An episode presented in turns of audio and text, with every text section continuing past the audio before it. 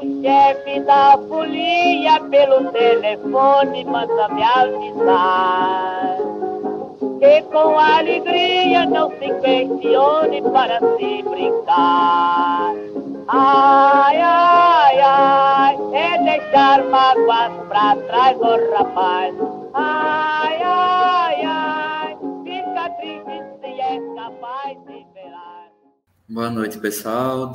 Eu sou Anderson Santos, eu sou professor da Unidade Educacional Santana do Ipanema, aqui da UFAL, né? Eu estou aqui, inclusive, falando com vocês direto de Santana do Ipanema.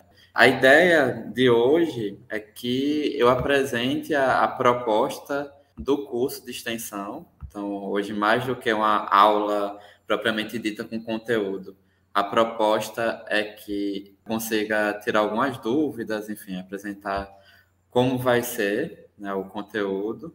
E aí eu vou tentar aqui falar um pouquinho né, de qual é a proposta quem está inscrito ou inscrita no curso já recebeu algumas informações iniciais, né, mas a ideia é que hoje, tanto aqui, né, para quem está acompanhando pelo canal do YouTube do Jogando Dados, quanto quem futuramente, daqui a alguns dias, escutar né, esta aula como podcast, possa ter uma ideia mais geral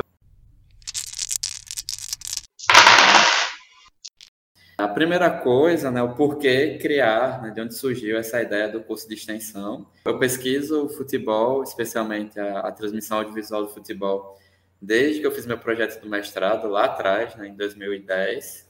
Então, já são mais de, de 12 anos estudando futebol, especialmente a partir da apropriação midiática, mas também, né, entre outras visões possíveis partindo da economia política da comunicação, enfim, da crítica da economia política.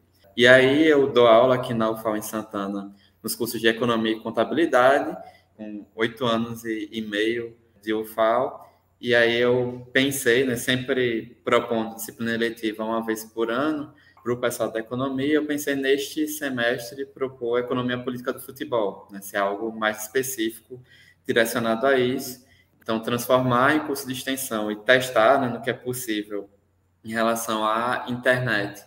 Um modelo híbrido, ou pelo menos aproveitando né, a gravação do áudio, da aula para o podcast, é uma forma de ter mais pessoas dialogando comigo, particularmente enquanto professor de uma disciplina, mas também né, ter um processo de formação que fosse além daqui, né, da UFAL Santana do Ipanema.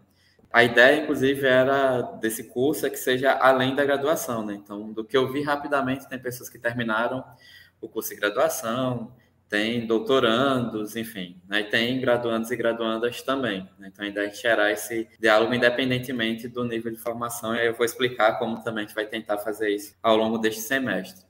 Vou colocar aqui para vocês o plano de curso. Esse é o modelo da Universidade Federal de Alagoas, enfim, quem se matricula consegue, inclusive, vê-lo pelo sistema da UFAL. Vou deixar esse plano de curso uh, no Classroom para vocês, né, na, no grupo da turma, que vou explicar daqui a pouco.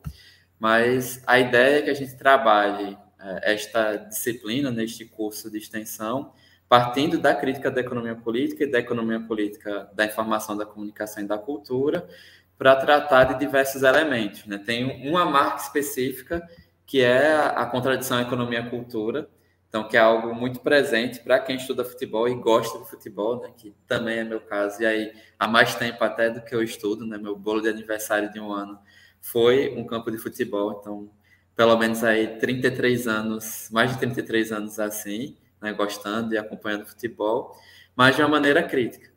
Então, analisar essa contradição vai ser algo fundamental para que a gente acompanhe desde o processo de estruturação inicial do futebol até a gente chegar ao final, né, ao que a gente vive, na verdade, atualmente. Né? Então, tratar de sociedade anônima do futebol, multipropriedade de clubes, soft power, sport washing, a questão de resistência e democracia torcedora, ou como nós nos entendemos né, nesses novos processos econômicos e nessas novas relações de poder também, enfim, entre outras coisas. A ideia é que a gente faça um panorama geral que vai começar, né, situando um pouquinho, para quem não conhece, a crítica da economia política e a economia política da comunicação, né, como essas bases principais de olhar para o futebol, e depois, né, um pouquinho antes da metade até o final, gente vai percorrer o histórico do futebol até fazer a discussão das questões mais atuais. Né? E aí, para essas questões mais atuais, né, nós teremos também pesquisadores convidados para ajudar-nos a discutir um pouquinho melhor isso. Em relação aos objetivos, né, de forma geral, desenvolver capacidade crítica, demonstrar a importância da interdisciplinaridade no âmbito da pesquisa científica. Então, também por isso que né, não teve nada fechado especificamente para um curso ou para uma área de formação. Eu, particularmente, sou formado em comunicação, mas, como eu disse, atuo no curso de economia e já atuava né, na, enquanto pesquisador na interdisciplina de economia política, a partir dos estudos de comunicação e cultura. E aí, no meio desses estudos, também é, estudo ou leio algumas coisas relativas à lei, direito econômico, é, sociologia, antropologia do esporte. Pesquisadores importantes né, da educação física que tentam, ou vem tentando nos últimos anos, estudar essa perspectiva da crítica da economia política em relação ao futebol. Né? Então, a gente vai ter um percurso muito grande que vai passar por diferentes áreas, né? Ainda que, como eu disse, a minha proximidade maior seja na comunicação, com algumas publicações em jornalismo, seja sobre audiovisual e questões legais em relação à transmissão, mas, enfim, né, eu acho que ter esse diálogo com pessoas de outras áreas vai me ajudar, né, ter outras formas de observar também para o futebol e para a transmissão, e também né, gera uma discussão mais ampla e, quem sabe, né, possibilita novas ideias, novas possibilidades é, e novas questões para que a gente possa pensar e repensar mais à frente também. Né? Ciência não é algo estanque. Particularmente, a gente busca, né, com, com esse projeto, com esse curso, ampliar os conhecimentos sobre a crítica da economia política, mas a partir de uso e desenvolvimento teórico para análise do futebol e seus diferentes percursos econômicos, políticos e culturais, é, aqui vocês não vão me ver repetir a coisa do futebol como ópio do povo. Uma das coisas que eu mais pondero ao longo desses 12 anos de pesquisa sobre futebol. Dei uma entrevista, uma entrevista, meio palestra para um, um grupo de pesquisadores, ativistas sociais da comunicação da Colômbia e, e fui perguntado sobre isso, né? Como a gente lida com o futebol, se não é mercadoria, como é que a gente faz, né, em termos de extensão de mercantilização. Então, a gente vai tentar ponderar ao longo de todo o tempo essas questões. Por isso que o último ponto do conteúdo programático é tratar de resistência e democracia torcedoras, possibilitar um leque maior de análises econômicas, tendo como base a importância do simbólico na produção de mercadorias, na circulação do capital na atual fase do capitalismo, aí é algo mais direcionado para o pessoal né, do, do curso de economia aqui de Santana. Então, é um plano de curso de uma disciplina daqui.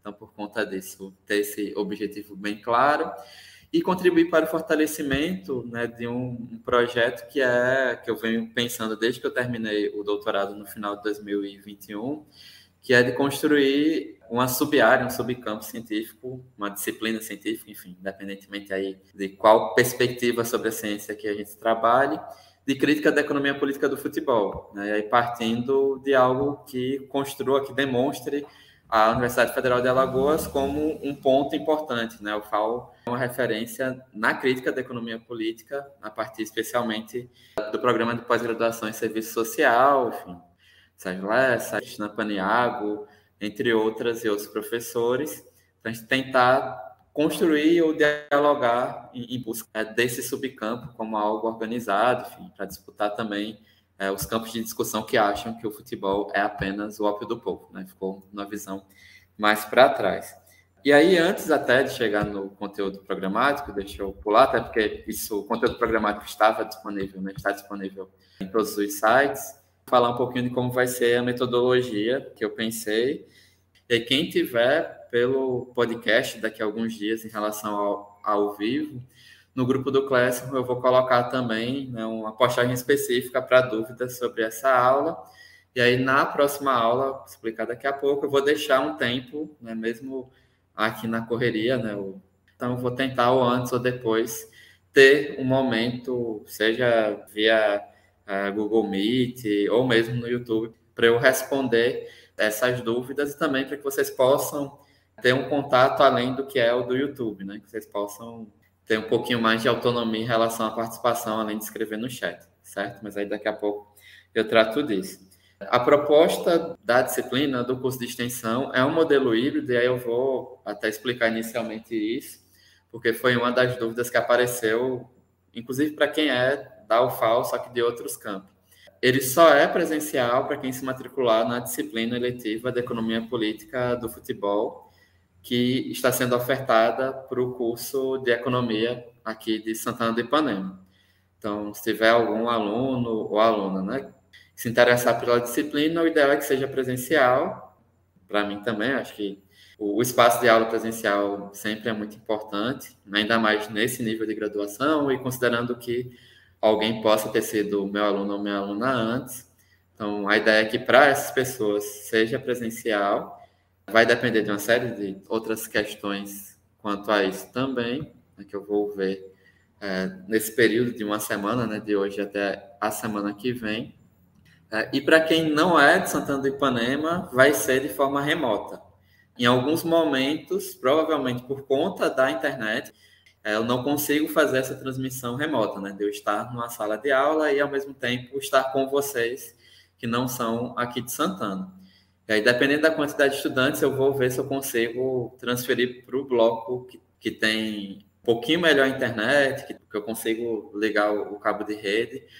Né? Eu fico com quem se matricular e com vocês ao mesmo tempo. E a gente vai fazer mais ou menos como nesta semana, né? Então, vai ser realmente híbrido. Né? Eu vou estar presencialmente com quem é de Santana, estarei de forma remota ao mesmo tempo com quem não é e provavelmente pelo YouTube, pela facilidade mesmo de gravar, né? Enfim. Mas aí, enfim, nem que eu grave pelo celular, é, a gente faça pelo Google Meet por ser mais prático, enfim, a gente vai dar um jeito. Aí eu sempre aviso para vocês, né? E se não tiver também internet, porque pode acontecer de cair de vez em quando aconteceu nos semestres anteriores, né, no retorno ao presencial, eu aviso, obviamente, com antecedência. E aí, nessa situação de não ter a internet disponível para fazer a transmissão ao vivo, aí vai ser via episódio de podcast, certo? Aí não vai ter tanto esse momento presencial como a gente vai estar tá como a gente tem aqui, mas eu vou fazer o possível para que a gente consiga sempre ter esse momento presencial, nem que eu traga os alunos da disciplina presencial para ficarem aqui na casa que eu fico em, em Santana. Né? Tem umas cadeirinhas aqui, nem que eu faça isso. Então, eu vou fazer o possível para a gente sempre ter esse momento remoto. E aí, se for pelo YouTube, é melhor, porque já fica gravado, fica o vídeo. Caso não, né, tento o Google Meet e a gente vai se falando e eu vou passando isso para vocês também. Mas, de certo, toda aula vai para o podcast Jogando Dados. O Jogando Dados está em diversos agregadores de podcast, é um projeto, uma parceria do, do meu grupo de pesquisa de crítica da economia política da comunicação com o Laboratório Cubo, é, Economia Política é, e Crise do Capitalismo. Pode ser que eu tenha errado alguma parte, mas é isso, pessoal da Universidade Estadual de Londrina, que a gente fez em 2020, durante a pandemia, para a formação em Economia Política da Comunicação. E entre diversos formatos, a gente tem mais de 150 episódios e vai ser, inclusive, uma fonte que eu vou colocar especialmente no período, momento inicial da disciplina, para quem quiser ouvir, enfim, conseguir compreender um pouco melhor nossa perspectiva. E aí sempre vai estar no jogando dados, né? A aula em si, eu vou tentar editar, obviamente, para tirar um barulho ou outro, né? Quando eu conseguir tirar, tirar algumas coisas, ou se tiver algum problema de internet também, né? Conseguir tirar ou aprimorar para ficar um tempo um pouquinho mais curto. Certo? Além de outras coisas também de repente eu resolva tirar de algum comentário a mais que eu tenha feito.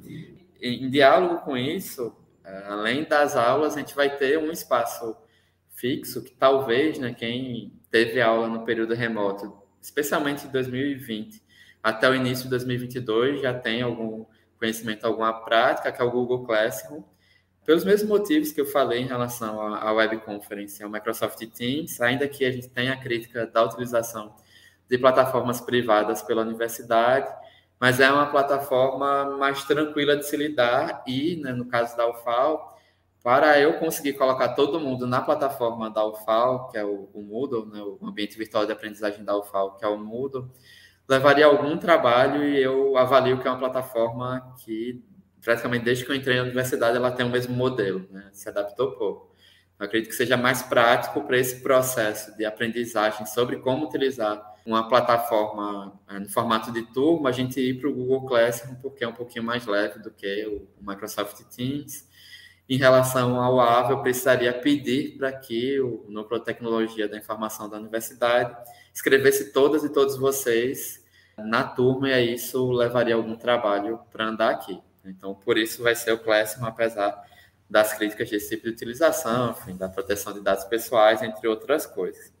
E aí, hoje à tarde, eu mandei o link da turma no Classroom para todo mundo que estava inscrito ou inscrita, né? É para esse espaço que vai ser de um diálogo entre nós, acredito que seja é, melhor que cada pessoa aceite entrar no grupo do que na turma, do que eu colocar todo mundo de uma vez.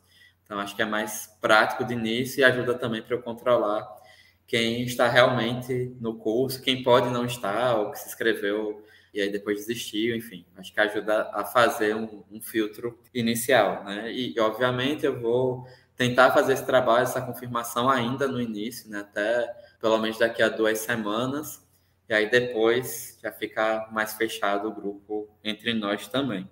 Como eu disse, a ideia é que lá né, eu sempre coloque os links, os comentários de como, como serão as aulas da semana, né? Se vai ser remota, se vai ser apenas como episódio de podcast. Eu coloco lá também nesse né, momento que eu disse de Google Meet, para que a gente se veja, para que eu tire as dúvidas que aparecerem no Google Classroom.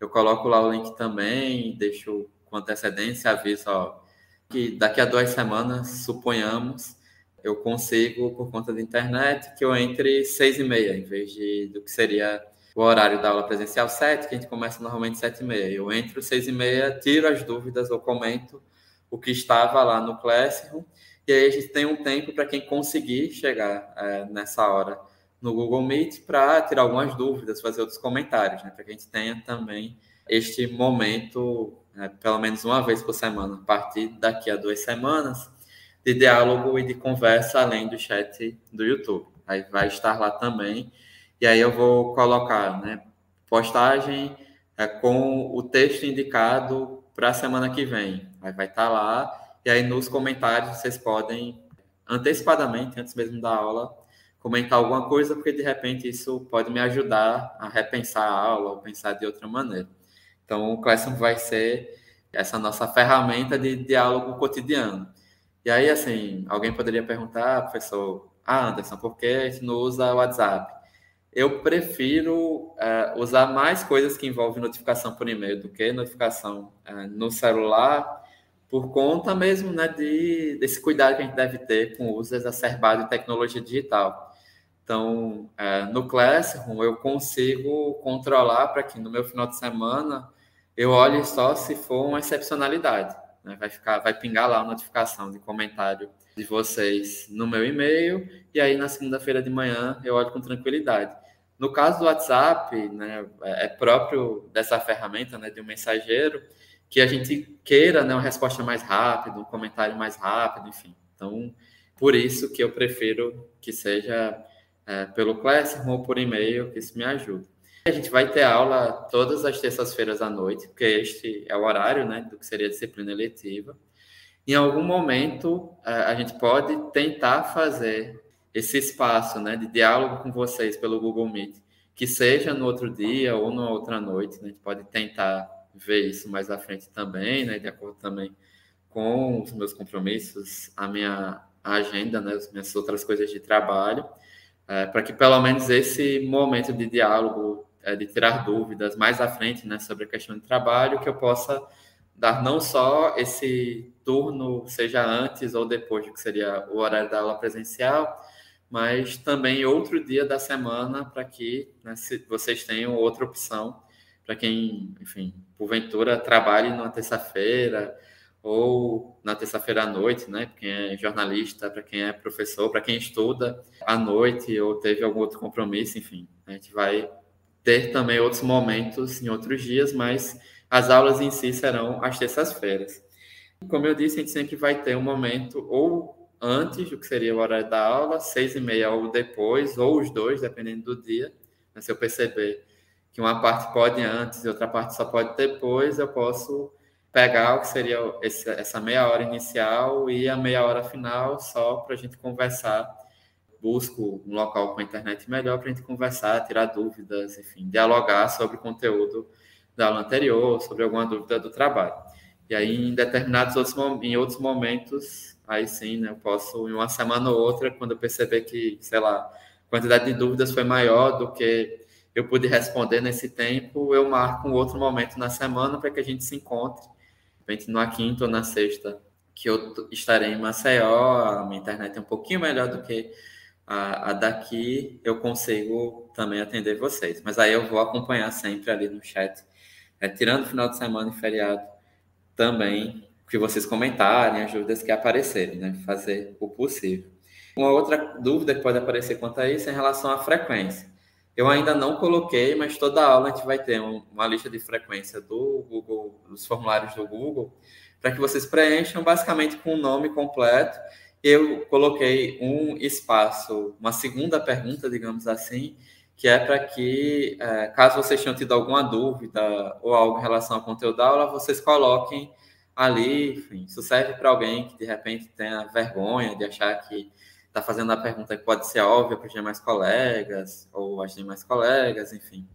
Sempre vai ter um espaço ali imediato para quando vocês assinam, viram a aula ou ouviram a aula, preenche a lista de frequência. Se aparecer alguma dúvida, eu vou também olhar pela própria lista se tem algo que, quando eu voltar na semana seguinte, eu tenha que responder. Então, vai ajudar também para que eu tenha essa noção.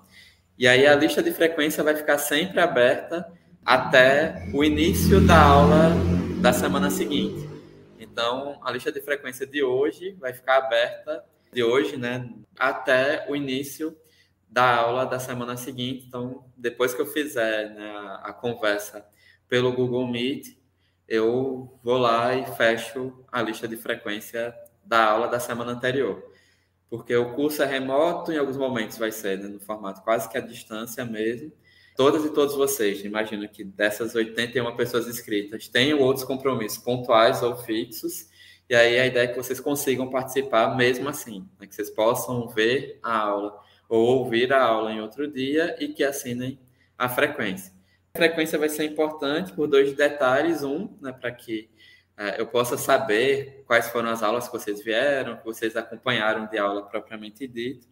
E eu vou colocar como bônus né, para frequência, sei que alguns colegas já têm, vou colocar para quem conseguir fazer é, a primeira das atividades, né, que eu vou explicar daqui a pouco, e tiver passado de 50% das aulas, o meu livro, que é o Direito de Transmissão é, do Campeonato Brasileiro de Futebol, como eu tenho alguns em casa, aí fica como bônus para quem né, uh, se inscreveu e para quem acompanhar direitinho né, as aulas do curso. Né? Então, vou conferir lá mais para frente, ali por volta de abril, quem conseguiu mais de 50% entregou o primeiro dos trabalhos, aí eu já envio pelos correios com prometimento de, de eu pagar por isso, não precisa nem se preocupar, certo? Então, vai estar por lá. E aí a lista de frequência vai ficar também na descrição do episódio do curso no podcast Jogando Dados. Quando a aula for remota, né, for ao vivo pelo YouTube, eu vou colocar lá para o final da aula, porque aí, enfim, ajuda para quem está acompanhando pelo celular não ter que clicar e aí sair da aba da aula para ver como vai ser. Né? Assinar e voltar, mesmo que seja rápido, porque são poucas informações. Então, a gente fica também combinado aqui que, assim, é, eu peço para que não perguntem sobre lista de frequência que sempre vai ser no final e vai estar disponível né, no chat ao vivo. E depois vai ficar na descrição é, do episódio no, do podcast Jogando Dados. Vai aparecer ali no final também, e aí vai ficar disponível até a semana seguinte. Então, é, creio eu que não vai ter esse problema depois. E agora sim, né, vamos para o conteúdo programático. É, o conteúdo programático está disponível para vocês, né, tanto na, na matéria da UFAL e de outros sites, enfim, no, nos e-mails, no link de inscrição também da UFAL, eu não modifiquei essa organização. Eu fui conferir hoje só em relação ao calendário da UFAL, que é o que a gente vai usar como base. Mas, assim, né, do que eu vejo, não tem nenhum feriado municipal aqui de Santana do Ipanema ou feriado estadual né, aqui de Alagoas nesse período. Então, é, creio eu que basicamente a gente vai ter só a terça-feira de carnaval que a gente não vai ter aula. E é, as outras terças-feiras a gente deve ter aula normalmente, né? não tem nenhum problema. E assim, a ordem vai ser essa, e vai ser até importante frisar isso, né? Vai ser em três blocos. Os dois primeiros, um pouquinho mais curtos, muito mais para que vocês sejam contextualizadas e contextualizados quanto à base teórica que eu parto para estudar futebol, né, nessa interdisciplina da, da economia política, da informação, da comunicação e da cultura. A primeira aula vai ser só uma introdução à crítica da economia política, e a gente vai utilizar, enfim, os capítulos do livro do José Paulo Neto e do Marcelo Braz, que é mais introdutório à economia política, e aí vão ser só alguns capítulos também, e aí a partir deles né, vai ter essa, essa contextualização desde questões básicas né, sobre mercadoria, como a mercadoria é produzida, questão do trabalho, até o capitalismo contemporâneo, né? uma visão mais geral sobre isso, numa aula só, porque também não é para é, assustar ninguém ainda aqui né, nesse estágio de primeiro curso de extensão com algo propriamente marxista ou uma, um marxismo ortodoxo, né? não é esse o meu interesse com este curso de extensão. E aí depois a segunda parte vai ser para contextualizá-las, contextualizadas sobre a economia política da comunicação. E entra em questões que são fundamentais, né, que eu uso a economia política da comunicação e da cultura, porque, né, como a gente vai ver nos pontos sobre futebol, a indústria cultural, ou os veículos de comunicação, os meios de comunicação, a mídia, enfim, né, que termo que vocês utilizarem, vocês preferirem, é um elemento fundamental para a difusão do futebol, tanto enquanto negócio quanto nas questões sociais e culturais. Então, entender a comunicação na perspectiva que a gente trabalha a economia política é algo fundamental. Por outro lado, o futebol é um elemento sociocultural extremamente importante. Então, entender a cultura e futebol enquanto elemento cultural também é algo relevante que a gente vai tratar aqui. E aí, para isso, a gente vai discutir a cultura também.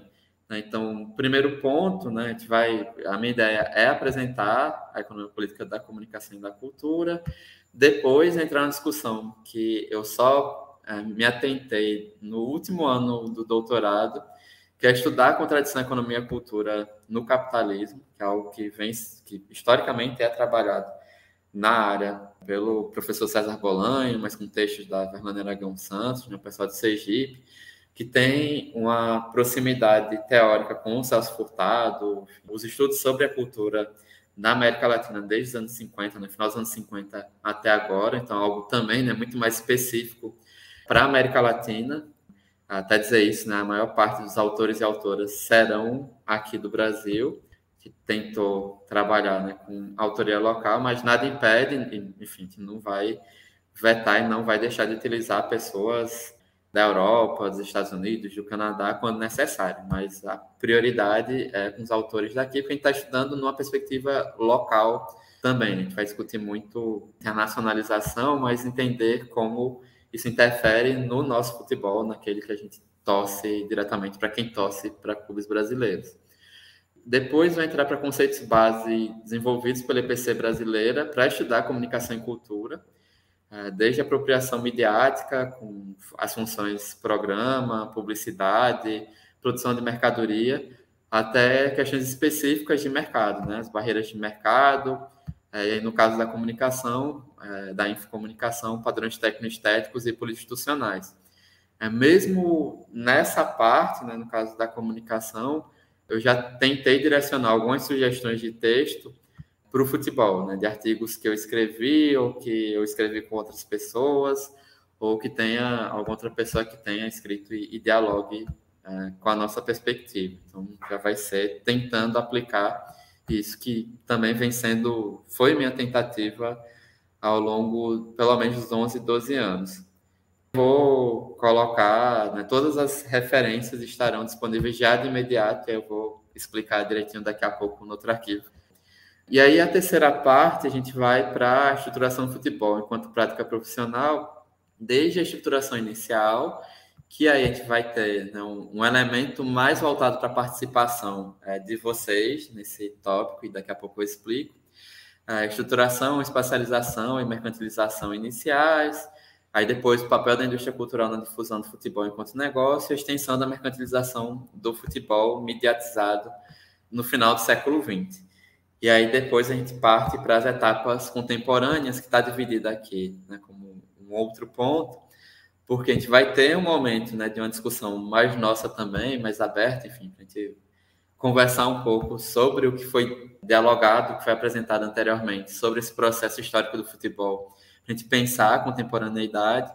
E aí, esses últimos quatro pontos, né, do, os três, do 3.3 e o 3.4, o curso vai ter pesquisadores convidados. Então, para a Lei da Sociedade Anônima do Futebol no Brasil, o Luciano, que é da área de Direito, a Multipropriedade de Clubes, o Pisani, que trabalha, inclusive, a empresa que presta consultoria para o futebol e que é um pesquisador, né, enfim, parceiro é, do podcast na bancada, para tratar especificamente sobre multipropriedade, né, os casos de, do Grupo City, agora no Bahia também, Red Bull, entre outros casos, com o Emanuel Leite Júnior, tratar de novas estruturas político-econômicas né, e, e, tudo que envolve soft power, sport watching, que é algo que está muito em voga atualmente, quando a gente tem é, finais de Supercopa da Itália e, e, um campeonato como a Supercopa da Espanha, em países que a gente pode discutir politicamente. O Emanuel estudou a, a China no doutorado é, e ele tem um, um, posicionamento bem interessante né, sobre ponderações necessárias sobre soft power, sport watching eu acho que vai ser bem interessante tê-lo aqui. E, por fim, Resistência e Democracia Torcedoras, que é com Irlan Simões, que, enfim, participa do Redação Sport TV, é doutor pela Universidade do Estado do Rio de Janeiro, talvez seja uma pessoa mais conhecida até entre quem vai participar apresentando algo no curso. É, e ele estuda resistência e democracia torcedoras, estudou o processo de arenização na graduação e depois né, foi para esse processo de resistência, não só aqui no Brasil, mas também em outros locais. Né? Então, é um, uma figura que trabalha com isso e foi conselheiro do Esporte Clube Vitória também, por uma gestão, né, por dois anos, ou um pouquinho menos do que isso, acho que foi o momento que ele foi para o doutorado. Então, tem experiência também prática, né, enquanto alguém que constrói coletivos de torcedores. Então, é, vai ser bem interessante. E aí, deixando claro, né, as quatro pessoas convidadas foram pessoas que eu conheço do podcast na bancada, que eu enfim, dialogo cotidianamente, quase, em grupos específicos, né, em subgrupos na bancada. E a ideia é que a gente trate de outras coisas e outros temas numa possível segunda edição do curso. Então, questões, por exemplo, de gênero e raça, que a gente vai tratar quando discutir estruturação e mercantilização do futebol, especialmente, aqui numa segunda edição, né, com outro conteúdo programático, né, um pouquinho mais faltado a algumas questões, que a gente chame outras pessoas também. Essa escolha dos quatro nomes iniciais foi isso, né? Quando eu pensei em questões contemporâneas voltadas à discussão político-econômica mais comum, né, de tratar esses temas, mas as outras temáticas também irão aparecer ao longo do curso. E se o curso caminhar bem, né, num segundo momento, creio eu, final do, deste ano, início do ano que vem, no segundo curso, a gente direcione para ter outras convidadas e outros convidados também. É, eu pensei nisso depois que eu convidei todo mundo, eu disse, ah, pelo ajuste não dava para ampliar tanto em semanas, né, para a primeira edição. E aí depois, né, tratar de outra coisa que também é, surgiu por conta dessa questão de ser um curso remoto, que é o processo de avaliação. Por ser um curso, inclusive a própria universidade, em outros cursos que eu coordenei aqui, a partir da Unidade de Santana de Ipanema, era algo que apareceu em alguma avaliação ou outra. Ah, mas um curso tem que ter alguma forma avaliativa. A ideia é que é, seja um, algo processual, então a partir da participação, do diálogo, enfim, que vocês demonstrem o conhecimento, especialmente nessa primeira parte, né, das dúvidas e tudo mais. Então, assiduidade, né, questão da lista de frequência, intervenções, críticas, sugestões, contribuições, do mesmo jeito que vai ser no presencial. A gente vai ter produção de textos e apresentação de seminários. A minha ideia é que a gente saia deste curso ou disciplina com um artigo científico, não necessariamente algo muito grande, né? vai depender de cada um, cada uma. Eu normalmente trabalho na graduação neste nível, né, de metade final do curso, com artigos de, de no mínimo oito páginas de elementos textuais, seja da introdução até a conclusão, considerações finais. E aí isso daria, pensando em resumo, referências bibliográficas, daria cerca de 10, 11 páginas. Um número, creio eu que razoável, é, pensando nisso. E para isso eu gosto sempre de, de passar antes, né, de, de ver o que vocês têm interesse de estudar, né, o que estudantes têm interesse de estudar. Então, o que seria a primeira nota, que aqui na UFA a gente chama de avaliação bimestral 1, a B1, seria a entrega de, na verdade, um, um resumo expandido com proposta de artigo. Ali eu coloquei até um resumo de um dos textos, enfim. Acho que como vai ser o primeiro e, e, como este primeiro bimestre é um pouquinho, pode ser um pouquinho mais pesado, né, porque envolve discussão de crítica da economia política, economia política da comunicação, talvez tirar é, até essa parte de entrega de resumo simples e ficar mais na participação de vocês o final do bimestre é daqui a literalmente dois meses, né, dia 28 de março, de vocês entregarem uma proposta de, de artigo, né, ou seja, o que vocês queriam estudar. E aí eu tenho o modelo de resumo expandido que eu uso, com o que deve ter, com o que eu espero, enfim. Mas basicamente é um modelo de alguns eventos, pelo menos na comunicação, que a gente vai ter é, qual o objetivo proposto, qual a metodologia que se pretende aplicar, um ou dois parágrafos de fundamentação teórica e resultados esperados. Isso dá normalmente uma página e um pouquinho. Né? E aí vem referências bibliográficas. Então, para esse início, se é algo mais curto, eu tenho uma ideia do que vocês se interessam, do que vocês pensam de futebol. E aí, mais à frente, eu coloco lá no Classroom, né? não tão próximo, obviamente, ao final do bimestre, daqui algumas semanas eu coloco um modelo e a gente vai ter um tempo também, né, para eu apresentar o modelo que eu espero a partir dele. Depois vocês têm mais um tempo, dois meses, para produzir o artigo. É, obviamente a gente vai ver outros textos, outros autores, outras discussões, vai ter o, o acúmulo do conhecimento dos quatro pesquisadores convidados. E aí, é, nesse tempo, né, para produzir o artigo completo, a gente pode discutir algumas parcerias. A ideia é que a proposta de pesquisa no resumo expandido seja individual e a partir do que vocês colocarem no resumo expandido, de repente a gente conseguir formar duplas né, para fazer o artigo. Para quem é da graduação, talvez eu abra até para a possibilidade de trios e para quem é da pós-graduação, individual ou em duplas quando for possível, né? Porque aí quem está mestrado e doutorado, ou, enfim, já terminou toda a formação, tem um pouquinho mais de experiência de artigo, então conseguiria fazer sozinho ou sozinha. Quem é da graduação talvez seja mais puxado, e aí a gente vai tentar ou que vocês formem duplas ao longo né, da proximidade pessoal, enfim, do que, que for possível uh, do curso, ou eu, a partir de temas muito comuns, eu disse, ó, sei lá, pegar aqui nomes aleatórios, tá, no, no chat. A Thais e a Luciana querem estudar o mesmo tipo de coisa a partir da proposta do curso, ou algo muito semelhante. Aí eu vou, converso com a Thais e com a Luciana para dizer, olha, pelo resumo expandido de vocês, é algo tão próximo que eu acho que dá para vocês produzirem um artigo juntas, né? Porque aí diminui o trabalho e também gera novas parcerias de escrita, né? Acaba aproveitando, aproveitando essas possibilidades. Então, é, vai ser nesse modelo, certo? A AB1, a primeira avaliação, né? o primeiro trabalho. Algo mais rápido, mais simples, eu nem, acho que nem vou pedir o resumo de um dos textos. O segundo trabalho vai ser o artigo científico, e aí eu vou pedir, né, a gente vai ver dentro das possibilidades técnicas, né, para que todo mundo apresente. Por isso também, né, conta do horário de apresentação, tentar formular pelo menos duplas para diminuir aí a quantidade de trabalhos a serem apresentados. E aí, nesse caso, as apresentações têm algumas, algumas datas e, e tudo mais, e mais à frente também. Eu passo para vocês o um modelo de artigo. Eu sempre peço também nos trabalhos, quando é artigo, que apresente antes para eu ver como está o encaminhamento do trabalho e na semana seguinte ou duas semanas depois entregue a versão final. Que de certeza eu tenha acompanhado alguma etapa da produção do texto e tenha, enfim, tenha conseguido dar alguma sugestão. E aí foi uma pergunta que apareceu a partir de um colega de Londrina.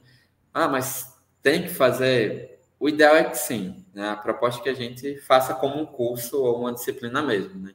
De ter esses trabalhos né, que vocês consigam fazer e que os trabalhos cresçam em tamanho, não vou dizer nem exigência, ao longo do curso, né? Para esses dois meses. Sendo algo mais curto, vai dar lá, né, contando referências, duas páginas, duas páginas e um pouco. Aí depois a apresentação, né, depois de algum de um mês, um mês e meio, e aí duas semanas, uma semana para fechar o artigo completo. E aí para esse processo né, de acompanhamento e avaliação, eu vou contar com o professor Augusto Medeiros, que é, está como coordenador adjunto do curso, que é professor de ciências contábeis, mas que já auxilia em outros trabalhos, orienta trabalhos também aqui em Santana já há algum tempo. Aí vai ficar de olho nas questões metodológicas, vai me auxiliar também é, nesse processo de avaliação, especialmente quanto a texto, e retornar para vocês é, com duas visões, né? não só a minha, sobre as propostas. A ideia de artigo é que a gente possa estimular em vocês a possibilidade de publicação, seja em eventos né, da, da própria economia política da comunicação, a gente tem tem a cada ano né, o, o, congresso da Intercom, né, que é a Sociedade Brasileira de Estudos Interdisciplinares da Comunicação, que nós temos um grupo de economia política da comunicação e tem um grupo de comunicação e esportes. Então, de repente, o artigo pode ser enviado para a Intercom ou para outro evento, enfim, da área de sociologia, da antropologia, outros locais também. E, quem sabe, dependendo do artigo, a gente tem revistas aqui no Brasil que trabalham com esportes ou com futebol propriamente dito. Então, me vem à cabeça a Folia, que é, do, é da Federal de Minas Gerais, tem a Record, que é de História do Esporte, e tem mais uma do Rio de Janeiro, que me fugiu agora na cabeça, que é a professora Leda Costa é uma das editoras, que foi retomada agora, acho que é Esporte e Sociedade. Então, dependendo dos artigos, o que nós olharmos que ó, dá para ser publicado em periódico, a gente já encaminha, já diz, ó, tal revista se interessaria por isso. É, obviamente, vai ter outros pareceres e outras coisas. Então, a ideia é aproveitar mesmo, independentemente se for de graduação, mestrado, doutorado, graduado, graduado, especialista, a gente conseguir também encaminhar para isso. E aí, de forma geral, a ideia do curso, creio que é essa, né, do que eu tinha anotado e previsto aqui. Como eu imaginei a programação por semana, este documento também, né, junto com esse plano de curso, estará no Google Classroom para vocês. Não estranho, eu sou pragmático, então eu tenho todo o planejamento das aulas bonitinho, da primeira até a última semana já na, na primeira semana de aula. Obviamente, uma coisa ou outra pode mudar ao longo do tempo. Pode conversar, pode ver, como eu disse, né? Especialmente em relação ao material final, ver uma maneira que seja mais tranquila de fazer isso, né? Sobre os artigos, podem ser um, um problema dependendo do nível de formação de vocês. A gente vai tentar construir isso da melhor maneira e menos traumática possível. Tá? Eu, de que sejam muitas pessoas, eu tenha um bocado de, de orientandas e orientandos mas eu acompanho o texto, enfim, ajudo todo esse processo também. A gente tem aula de hoje para apresentação do plano de curso, já está aqui quase uma hora com isso. Semana que vem, introdução à crítica da economia política, e aí todos os, os dias com é, o que seria atividade, e aqui, se vocês repararem, está em azul porque tem um link.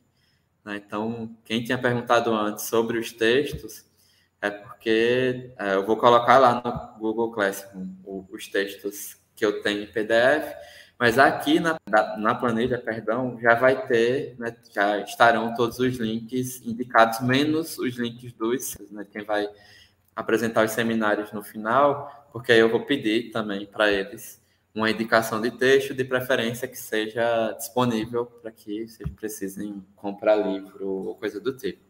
Então, até a aula do dia 11 de abril, né, todos os materiais indicados inicialmente estão aqui clicando, dá acesso ao material, né? Tá aqui o, o link.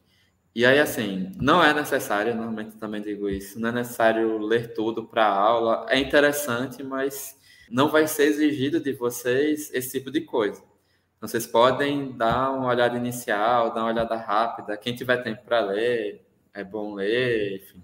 Mas não precisa olhar tudo, né? Eu vou fazer as apresentações das aulas e também vou disponibilizar o PDF da apresentação é, do arquivo é, de apresentação, vou disponibilizar o arquivo lá no Classroom, né? Então pode ajudar também a acompanhar além né, da, da escuta e do que vocês vão acompanhar durante a aula.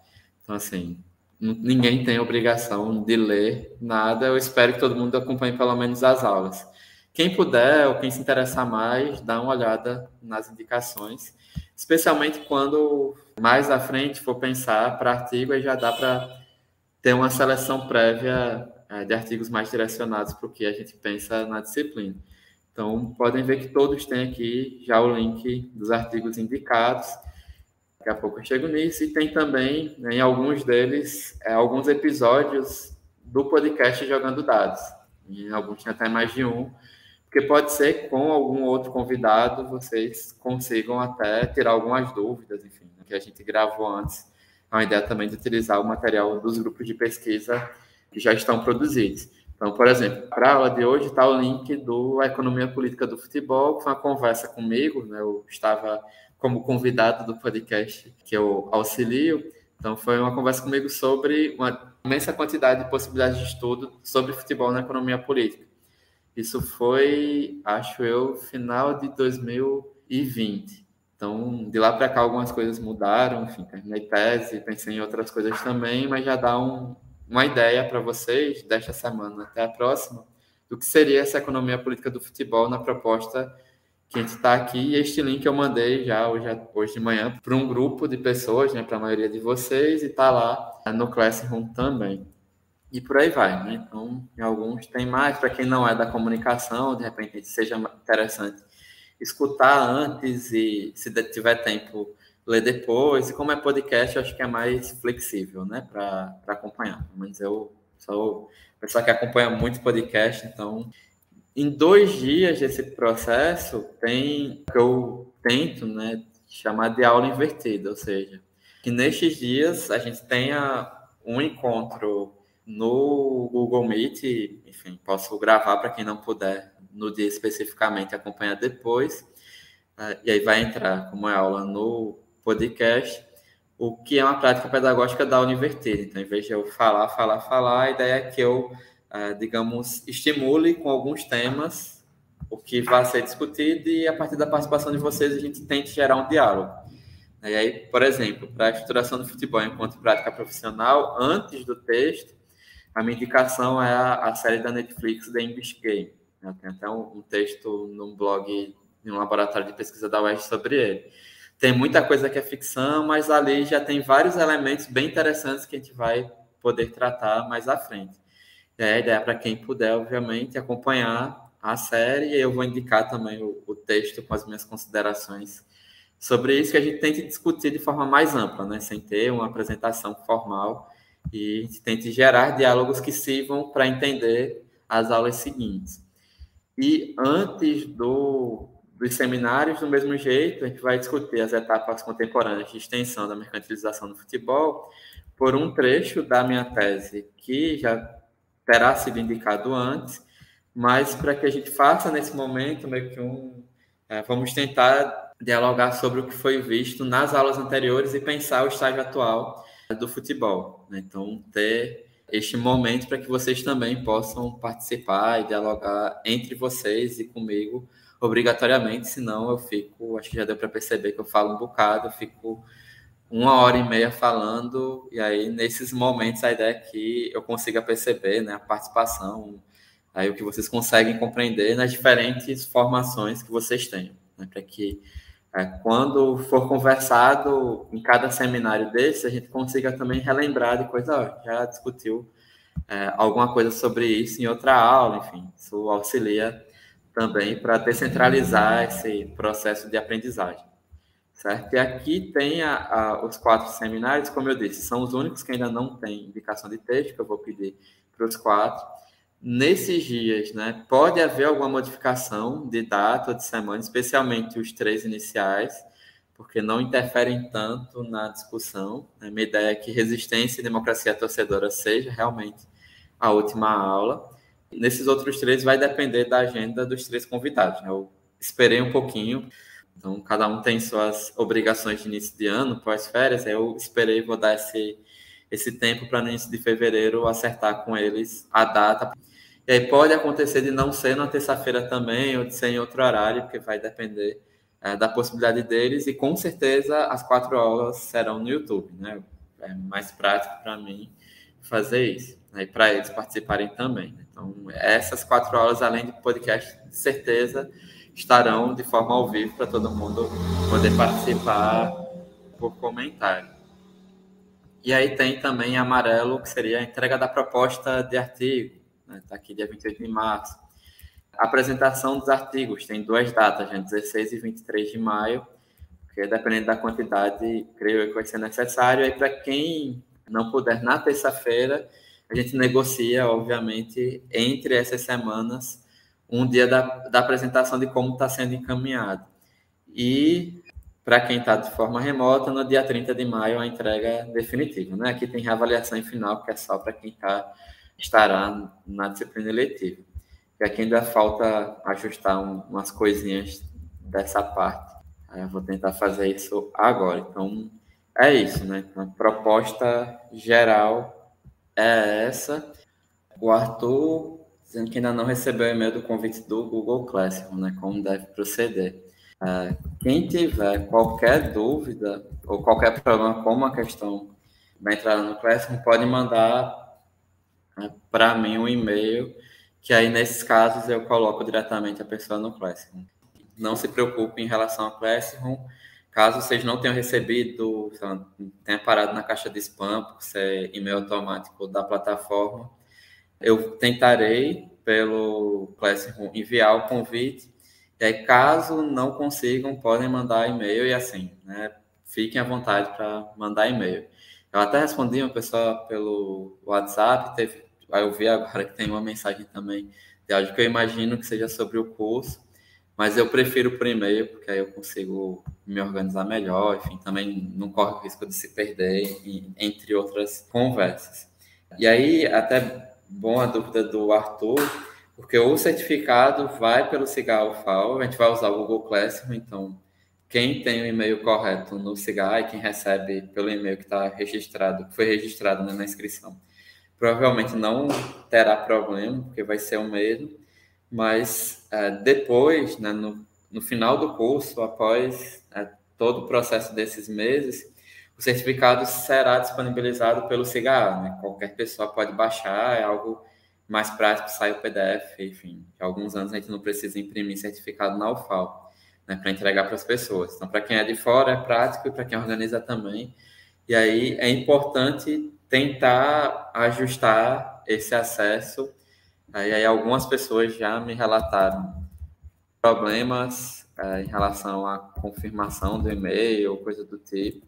Aí eu venho indicando este e-mail caso apareça algum problema mais à frente, que é o cigalfaextensão, arroba gmail.com, porque toda essa parte técnica que envolve a plataforma, eu não consigo ter tanto controle, né? De corrigir e-mail, corrigir, ah, coloquei e-mail errado, não estou conseguindo acesso, é com este setor da UFAL. E aí eu sempre peço que vocês mandem com cópia para mim, porque caso eles não respondam, eu posso tentar aí depois insistir nessa demanda.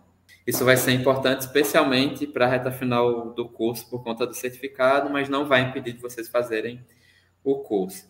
Uma outra coisa que eu vi aqui, né, a Luciana ficou preocupada com o artigo, é que seja algo mais próximo a um artigo, mas dependendo, obviamente, do tipo de informação, a gente pode diminuir essa quantidade de páginas, enfim, a gente pode adaptar.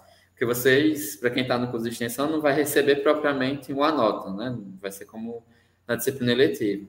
Vai ser meio que uma indicação, né? Como eu disse, ah, o artigo tem que fazer correção para mandar para o evento. Ah, o artigo está excelente, mande para um, um periódico. Vai ser muito mais nesse sentido e que depois, né, eu pelo menos me comprometo a isso, né, de que quem quiser aprimorar o artigo após o ajuste, a gente consiga ter esse ajuste posteriormente. Né? Então, de repente, se a pessoa não quiser trabalhar mais com o artigo depois, só queria acompanhar o curso, e aí fez por conta do certificado, a gente conversa mais à frente e vê o que dá para fazer em relação a esses dois trabalhos. Mas fiquem tranquilas e tranquilos, né, que é, a ideia não é sobrecarregar ninguém, enfim. A ideia é pensar em alternativas para que vocês produzam algo a partir dessa experiência, certo? Então, a gente vai conversando mais para frente, por isso até que eu diminuí um pouquinho esse, esses trabalhos no início, para ser algo um pouquinho mais fluido, independentemente da formação.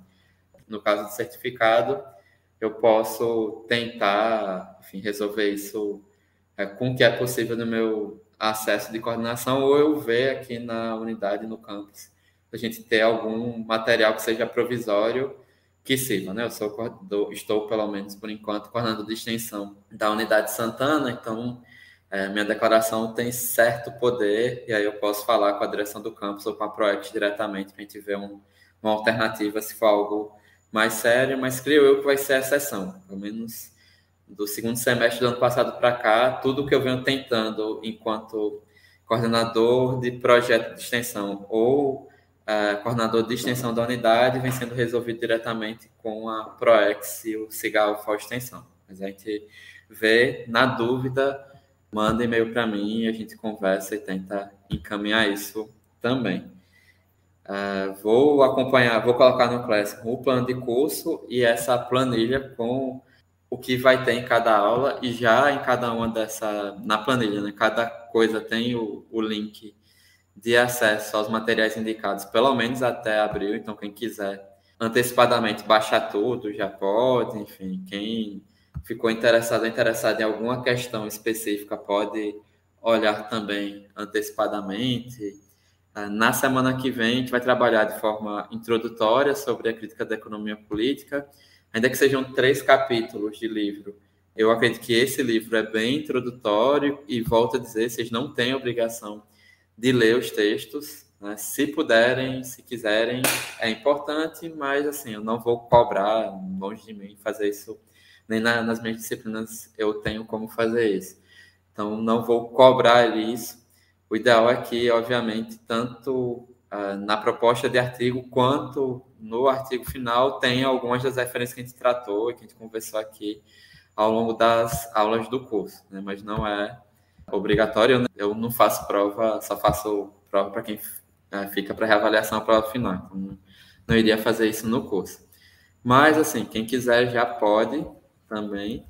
E aí eu vou colocar o, os três capítulos é, do livro do José Paulo Neto e do Marcelo Braz, também separadamente, que eu creio que eu tenha separado por conta da disciplina eletiva anterior. Né? E aí, de repente, se alguém se interessar apenas por um capítulo ou outro, só, dá tempo, só deu tempo de ler um ou outro, pode fazer isso também, os arquivos vão estar separados por lá. E, como sempre, tenho os links, pelo menos em cinco das aulas do podcast Jogando Dados, às vezes mais de um, se puderem escutar, acho que é, às vezes funciona melhor o áudio do que o, o texto, ou é algo que pode ser mais prático. Para a semana que vem tem indicação de alguns episódios que tratam dos temas que serão da aula, inclusive com convidados, né, com pessoas convidadas, e aí são outros professores que participaram do Jogando Dados que podem auxiliar né, nesse entendimento. Aí tem, por exemplo, uma pessoa que é professor, um, um que é professor do da área de ciência da informação e outro que é da economia formado no jornalismo. Então, né, tem interdisciplina também nessa participação. Uh, sei que a questão de produção de artigo científico pode assustar, mas a gente vai trabalhar no que é possível, enfim, cada nível de formação. E volto a dizer, né, vai conversando sobre, inclusive, esses processos ao longo do curso. Dependendo da situação, do que pode ocorrer, a gente pode negociar isso mais à frente também, tá? A ideia é que vocês façam também pelo aprendizado e que tentem ali produzir algo a partir disso. Né? Quem não conseguiu, enfim, tiver, ou quem achar que não puder, a gente dialoga mais para frente, tenta chegar aí num denominador comum. Oi, Arthur. Por enquanto, a gente vai, enquanto a gente tiver mais certo, né? Quando a gente tiver mais certo a, a quantidade de pessoas que estão mesmo no curso, a gente pode pensar em espaço de maior interação, sim, viu? Mas aí, pelo menos nessas aulas iniciais, a ideia é que o remoto seja um pouquinho mais controlado, né? Que só eu apareça aí, vocês comentando no chat, e, eu ter a cada início, né, um pouco antes da aula ou depois da aula, a gente para uma plataforma que possibilite mais interação com áudio, enfim, que vocês possam perguntar também por áudio ou comentar por áudio. Mas pelo menos nesse início a gente vai ficar aqui, é, pelo menos nas aulas no YouTube, e aí depois a gente vai vendo né, ao longo do, do processo se dá para migrar para outra plataforma, né? Porque das que possibilitam gravação, né, ou seja, eu poderia pegar não só o áudio, mas também o vídeo e colocar aqui no YouTube, o Microsoft Teams é muito pesado, assim, a minha experiência foi ruim com ele, mas porque, enfim, tem que baixar aplicativo, o aplicativo é um pouquinho pesado, aí demora um pouquinho para ele estabilizar com a máquina, mas a gente vai pensando mais à frente. Por enquanto, na semana que vem, eu me comprometo antes da aula para a gente ir para uma sala do Google Meet ou outra plataforma, por enquanto Google Meet, que aí eu mando o link que vocês podem participar, enfim, interagir da maneira que for necessária com as dúvidas em relação ao curso e aí nas outras aulas a gente pensa melhor como faz isso, né? Se amplia, se coloca mais, um, mais de um dia com espaço mais aberto de interação ou fica assim, né? Aula pelo YouTube e aí o espaço de interação mais fechado entre quem está realmente no curso. Gente vai formulando isso porque depende muito das condições de conexão da internet que eu tiver. Creio que é isso. Então vou encerrar aqui a live e eu fico à disposição por e-mail, no Google Classroom, enfim, fiquem à vontade para tirar dúvidas também por lá. Que aí, e também no início da aula da semana que vem a gente conversa mais um pouquinho se tiver mais dúvidas, tá? Um abraço, pessoal, boa noite e boa semana.